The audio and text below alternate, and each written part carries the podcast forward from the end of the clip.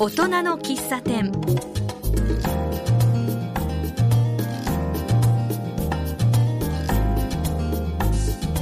こんにちは。大人の喫茶店はこの街を明るくする元気にするそんな活動をなさっている方にお話を聞く番組です。マスターの木村義明です。今日は郷土の歴史を研究している近辻喜一さんのお話をお聞きします。近辻さんよろしくお願いします。はいよろしくお願いします。近杉さんは何がきっかけで郷土の歴史研究をなさるようになったんですか？えー、っとそれはですね、えっと、今から30年ぐらい前昭和から平成になる頃にですねまあ当時まだ、えー、旧田無市なんですけども田無市ですね市市編纂の授業が始まりまして特に地域の歴史に興味があったわけじゃないですけど私は中学生の頃から切手を集めてた。そそんな関係でですね郵便の歴史に興味が持って勉強しだしたんですね。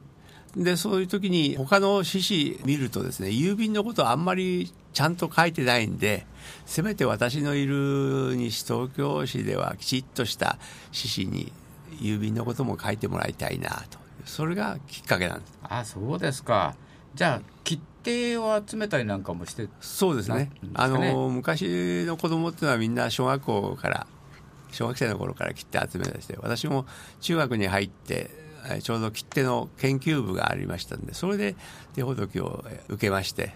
60年以上集めている。まあ、僕もね、中学の頃ね少し集めたことはありますよね、みんなやりましたね。でもまあすぐ飽きちゃってやめちゃいましたけどね、はいやっぱり楽しいですよねそういうの集めるのはね。ただ一人で集めてもね本当は面白くない。で結構奥の深い趣味なんでしてね。でやっぱり仲間同士でいろいろ勉強したり長く続けると一生の趣味になるかなとは思ってますけどところでですね古文書ってありますよね。あれ勉強したら読めるんですかね。僕なんか見てもちんぷんかんぷんでね全然何が何だかわからないんですけどね、まあ、あの古文書っていうんですけどね。古文書ですか。はい。あの100年前以上前の文書古文書と言いますけどたまたま田無の場合は下田半兵衛さんという方が江戸時代の後半からずっと名主をやった関係でそこにいろいろ資料が残ってる。でそんなあの当時の資料をコピーを見てですね自分なりにこう読んでみたんですね。初めは何が何だか分かりません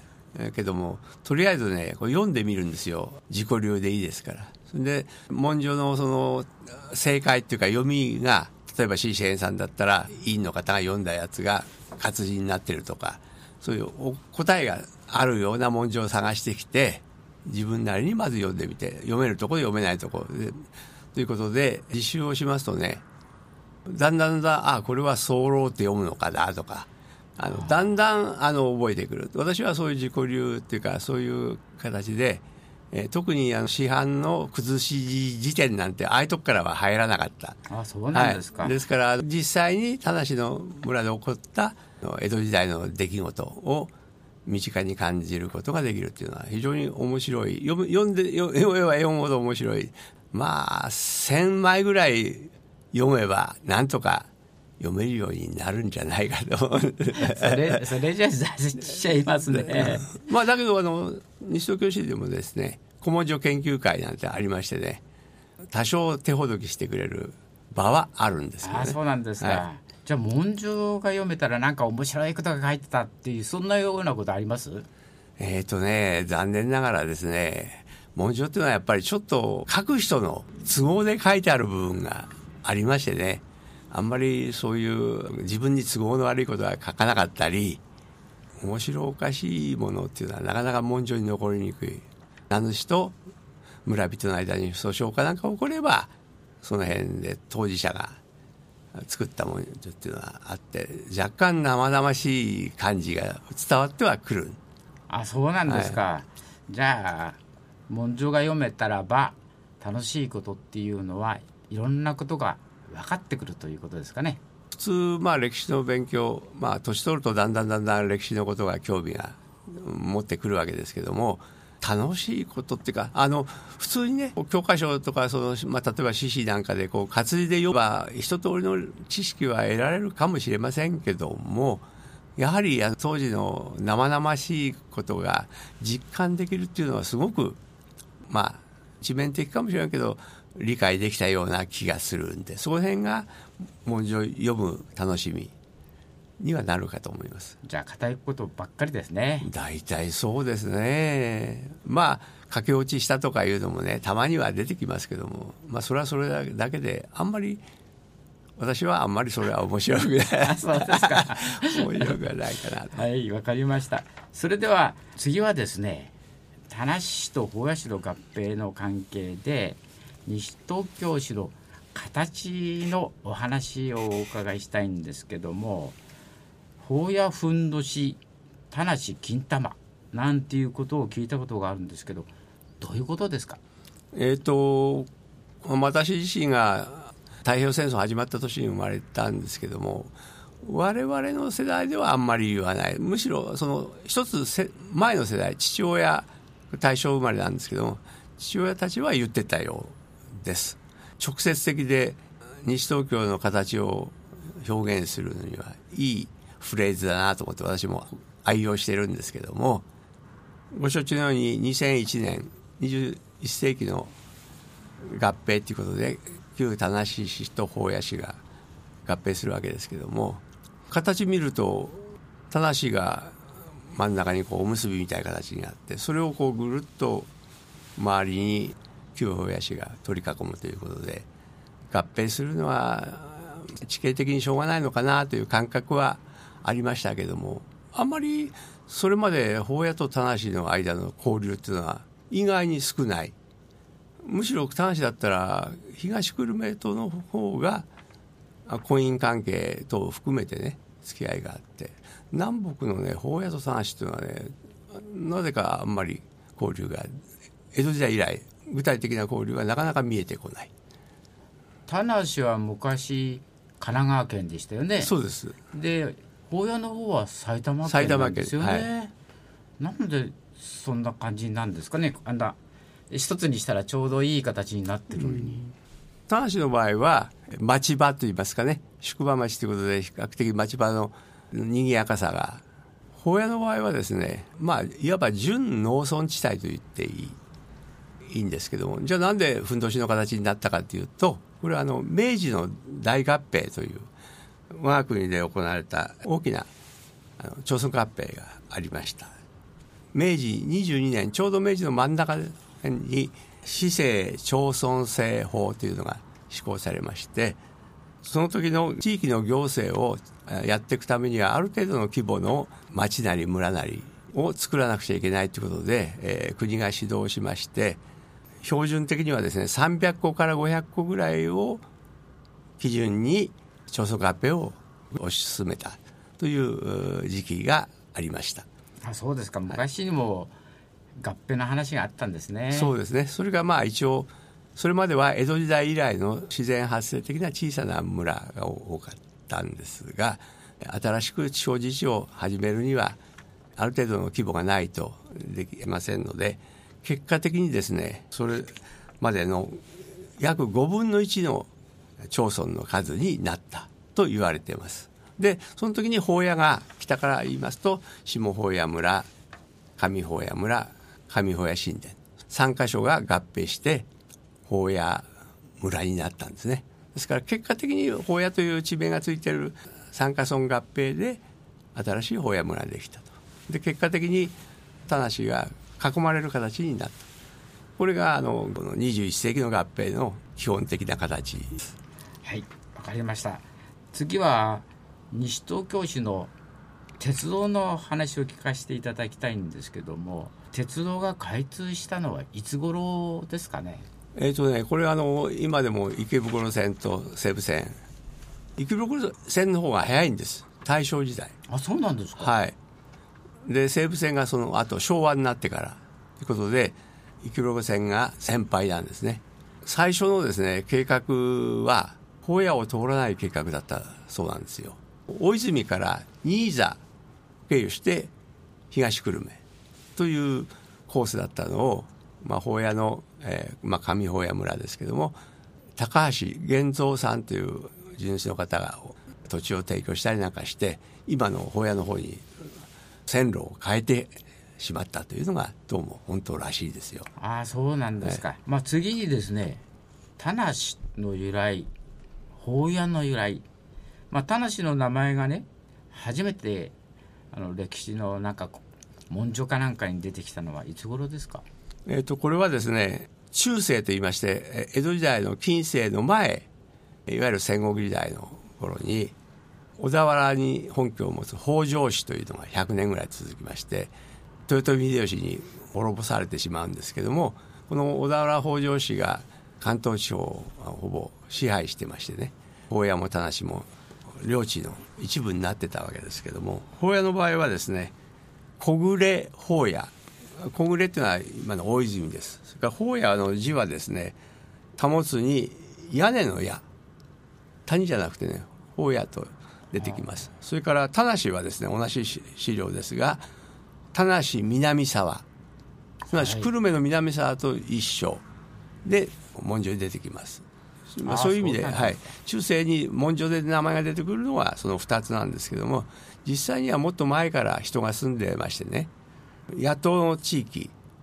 遠洋年間鎌倉時代今から700年前ぐらいの年号の入った板火が出ています。板火っていうのは石で作った外場のことで古代から中世にかけて特に関東地方ではかなり盛んに作られるようになりました。でそれのですね縁業の板火が八戸の地域で出ております、まあ、田無のね名前の由来っていうのが、まあ、僕なんかよく聞くんですけども田んぼがないからなんて話は本当ですか？うんそれが私はね一番素直だと思います。今からいろいろ考えても答えが見つかる話ではないですけども実際にですね江戸時代の後半湯島にあったあの幕府の施設が武蔵の国の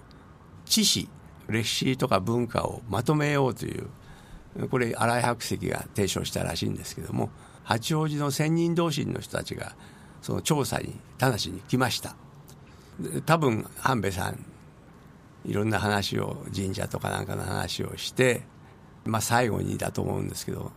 その人はやっぱり疑問に思ったんでしょう。田無は何で田無って言うんですかって質問したんですね。でそれに半兵衛さん答えて曰く田んぼがないから田無と答えた。それがそのまま報告書になって将軍家に収められた。その後にその取材に来た仙人同心の方のコメントがついてるのが面白い。どんなコメントですか？ええ。あのまあそういうけれどもこの辺で田んぼのない村はいっぱいあるのに、なぜここだけが田無っていうのかってコメントがついてるっていうのがね、非常に面白いと思って、だから江戸時代には田無の人、田んぼがないから田無というのを信じてた。まあその信じてたことが、やっぱり一番大事なことじゃないかと。地名の由来っていうのはなかなか分かりにくい場合があってね。果たしてその字が初めから田んぼないという字になってたかどうかも確認できないし。私はその単純なそういう田無の由来がいいなと思ってます。それでは、えー、ゲストの方にリクエストを頂いて一曲お聴きしたいと思います。近津さんどんな曲がよろしいですか？えっ、ー、とね「縄文体操」っていう歌があるんですよ。これはね、うん、え下の絵石の関係で作られた歌でですね踊りがついてる。なかなか面白い決めポーズがありましてねここに出てくるシータとノーヤというキャラクターで非常に面白い曲だと思いますのでぜひ聴いてください。はい。それでは縄文体操をお聴きください。大人の喫茶店今日のゲストは郷土の歴史を研究している近辻喜一さんをお招きしております。後半は宿場町田無についてお話をお聞きします。青梅街道の話をしないといけないかなと思いますが1600年関ヶ原の戦いで勝利をした東軍の徳川家康を大将が江戸幕府を開く。江戸幕府ができたとほぼ同時に青梅街道が出来上がります。青梅の山の奥で焼かれた石灰を馬の背に乗せて江戸城の工事現場までリレーして運ぶというための道なんですね。そうすると青梅街道って意外と歴史としては浅いんですかね。当時は何も人もいないところに一本道をつけたわけですから人が住んでるわけではない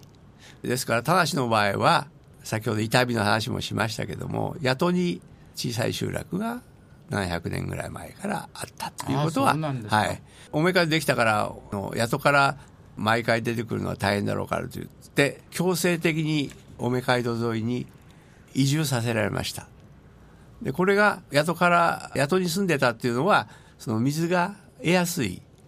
3メートルも掘れば水が出てくるような土地だったために水が得やすい集落ができてたわけですけども江戸時代になって政策的に移住して町を作った。ですから今でもですね車が渋滞するんですよ。なぜかと見ましたらね一車線なんですね。橋場から八木沢玉出さんのところぐらいまでは一車線。そうですね。はい。青梅街道が400年前にできた時にもう町場っていうか人が屋敷を構えて住み着いちゃったんでそれ以来広がっていないということなんですね。そうですね。青梅街道沿いは結構狭いですよね。でしょ？青梅とか八王子も古い町はみんなそうなんですね。道路が広がれないということが分かります。まあ宿場といえば昔ですからいろいろ遊ぶ場所なんかがあったんですかね。どうですかね。正しなんかで遊ぶと面も割れますしね。やっぱりお金のある人あるいは若い人は府中ぐらいまでは行ったんじゃないかと思うんですけどもね。それに関する資料はちょっと見当たりませんが正しいあたりでそういうちょっと色気のあるようなそういう雰囲気ではない。宿場って言ってもこれは一般的な用語でしてね。正式には宿とか言って幕府の公用の荷物を運ぶ。人足で運んだり馬で運んだり。義務を負ってるところが宿あるいは宿場なんですね。じゃあ国に命じられて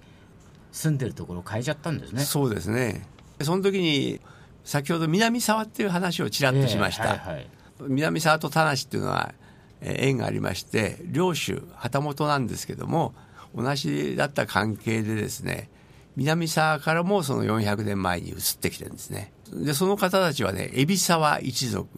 あよく聞きますね。はい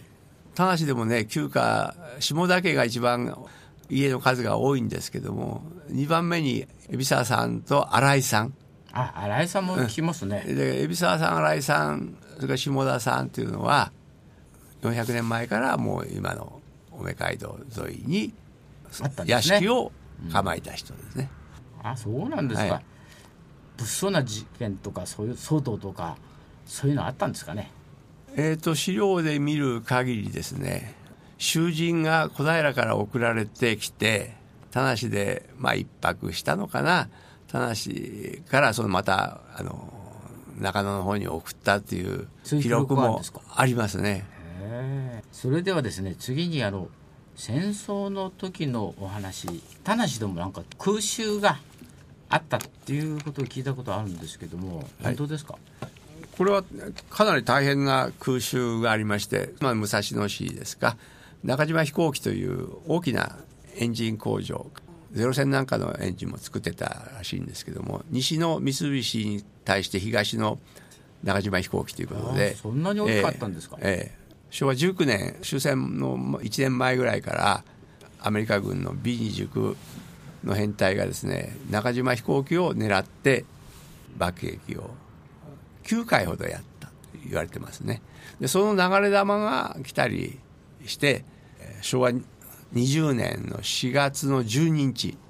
駅前がその時に爆撃があったわけですけども。田無の駅前ですか？田無の駅前で爆撃。で大春建設って今ありますね。当時は大春組という駅前にあったんですね。これはあの建築会社ですからコンクリート製の防空壕30人以上入れるような防空壕があったんで近所の人はみんな警戒警報というとそこにあの入って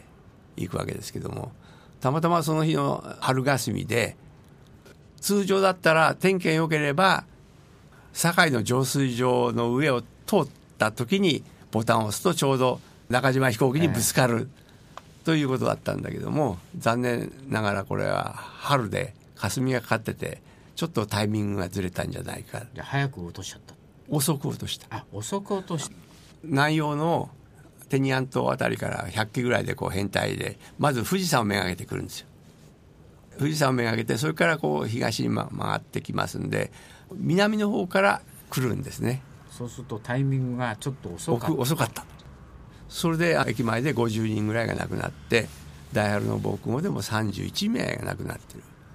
えー西東京市平和の日ということで4月12日毎年市の主催で、えーイベントがあ開かれております。聞くところによるとなんか原子爆弾の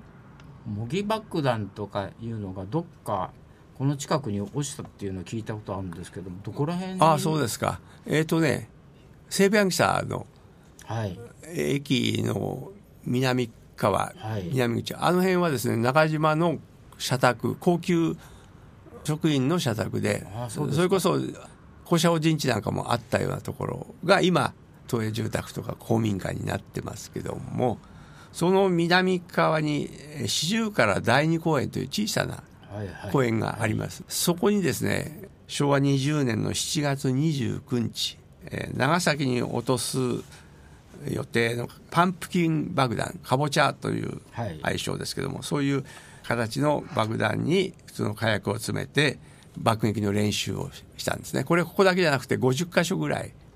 あそうなんです日本全国50箇所ぐらい選んでその広島型と長崎型を、まあ、この日だけじゃなくて別の日にもやったんですけども計50箇所ぐらいを狙った。でたまたまねそのホヤに落ちたやつはもともとはね郡山福島の郡山を狙うために来た3機の爆弾がやっぱり天気が悪いっていうんでね。攻撃目標を中島飛行機に変えて1機が大泉の方から。これは今度は北から。落として3人の方が亡くなった。もう男の人はみんな戦地行ったり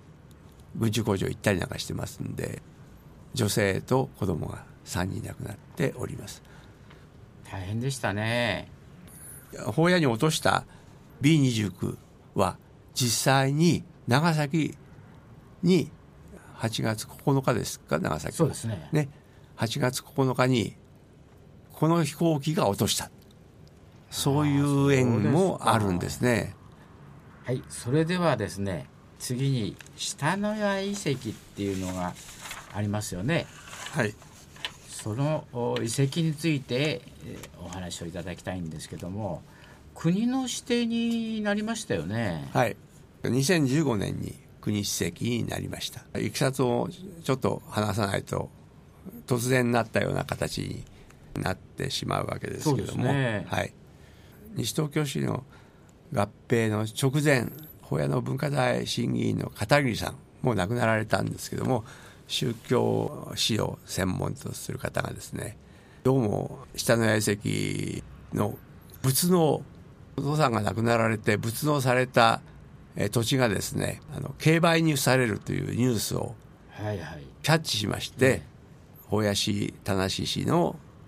歴史団体に声をかけて下の遺跡保存協議会というのを作りましてね実際にもうえー競売費が迫ってるんですけども財務省と保谷市長が話をして合併をしたらあそこは新しい市で買うよという口約束ですけど約束をしてくれたこともありましてね競売されなくて済んだ。場所はですね東伏見ですよね。そうです。早稲田大学の近くですよね。グランドの。あの辺は全部遺跡なんですか？いや低いところには人は住ま住まないんで石神井川を越えて青梅街道の間少し高くなってます。すね。67メートル。だはいそういういい場所に住んだんですね、縄文時代の中期の南関東の最大級の遺跡っていうんですけどそんなに大きい範囲なんですか？東海から青梅街道抜ける道の両側に1000年ぐらい続いた集落が2つあったっていうことになってますからか。えーこの辺南関東では最大級規模も大きい。もう一つの売りとしては都心から30分弱でアクセスができるという非常にあの千鳥があるということで当初国が乗り気だったんですよ。西東京市というよりむしろ国が保守席にしたいなという、ね、流れでですね市民団体が動いてあそこを手つかずのまま保存した西側の集落といいますけども保存したということが西東京市の土地になった遺跡公園が開園したりして、えー、そこで毎年縄文の秋祭り、はいはい。ね、これをもう10年以上やってましてね、まあ、そういう利用の仕方もまあ国の指導する方向というか望ましい方向ということで国史跡になったそうなんです、はい、縄文の遺跡からですね出土した面白いものっていうのは今どこかに保存されてますよねえっ、とですね一部西原の郷土資料室そこに展示されますけどもね、はい、大部分は早稲田大学の本庄のキャンパスに立派な遺物は保存されてましてね。じゃあ共同資料室に行けばいくつかのものは見れると、はい、はい、ああそうですか、うん、本日はですね郷土の歴史の研究家の近辻喜一さんをお招きしてお話をお伺いしました本日はありがとうございました。はいありがとうございました。